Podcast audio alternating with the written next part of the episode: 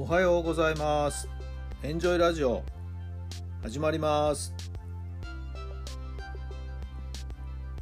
この番組はあなたの素敵な未来づくりのお手伝い、人と組織の診断や学びやエンジョイがお届けします。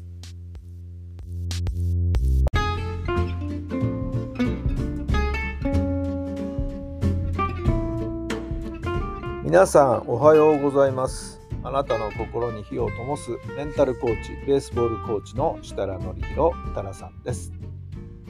10月の8日日曜日の朝になりました、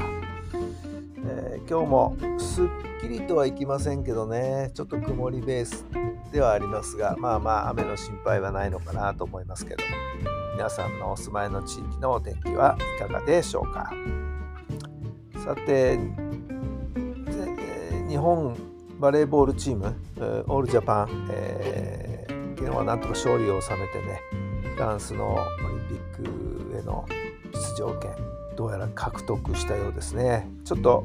帰宅してからテレビをちょちょっとこうね、えーチャンネルをこうクリックしてたらね、もうゲームは終わってたんですけれども、えーみんなが涙して喜んでいる様子がね、えー画面から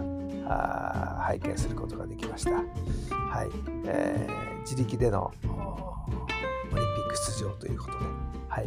えー苦しい戦いもあったんでしょうけどもね、はいえーよかったよかったというところじゃないでしょうかね。はいえー外国人監督が、まあ、日本を率いてですねまた日本人に新たな刺激を与えたというようなことだと思います。えー日本人が物を申さない。なかなかね、えー対話にならないというようなことをですね以前指摘した何かどこかで記事を読んだあ覚えがあるんですけれども。また今一度ですね、えー監督ちょっとお名前ねごめんなさい、えーきちんと掌握してなかったんですけども監督さんのですね考え方指導方法指導方針なんかをねちょっとこうチェック入れたいなと思っています。それともう一つ気になったのがですね埼玉県で今度新しく条例をですね制定しようとしていることがあるんですけども子どもたちだけで登下校するのはあなんかよろしくないと。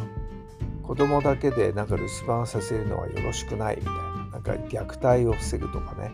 そんな視点からあ子どもたちだけで何かこう行動していくことにですね規制をかけるようなあ条例みたいですね。親御さんの負担がかなりかかると思うんですけども。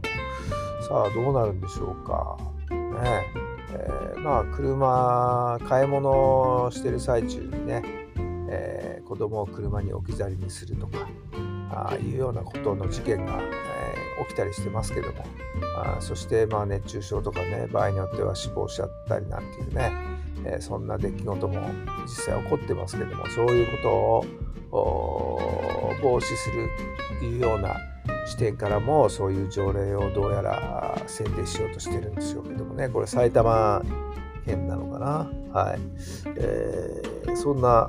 動きがあるもんですからね。声を上げた人たちが反対しましょうなんていうのでね、えー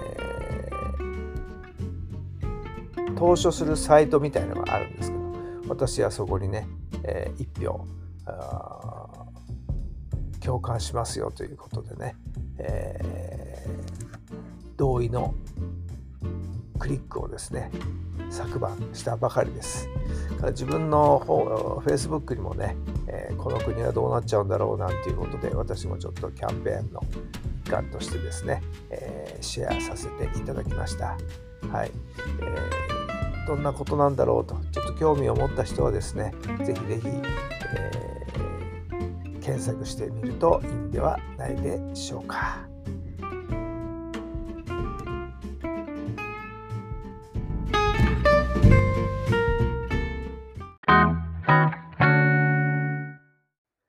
それでは今日の質問です。どんなことにチャレンジしますか？どんなことにチャレンジしますか？はい。どんなお答えが頭に浮かんだでしょうか？先ほどのね、条例に反対するということそういったことにもですね、えー、チャレンジ、えー、する、そういうサイトにですね、共感の一票をあげる、それも私にとってはチャレンジの一つです。世の中ね、おかしな方向に進んでいっちゃいけないんじゃないかなと思うんですよね。はい。えー、みんなで声を上げることで大きな動きに、大きなうねりになるんではないでしょうか。そんなチャレンジもぜひぜひしていただけるとありがたいなと思っています。さ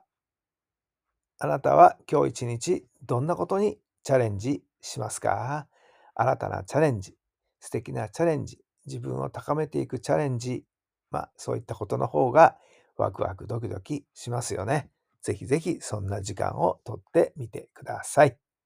今日も最後まで聞いてくださってありがとうございます。それではまた明日。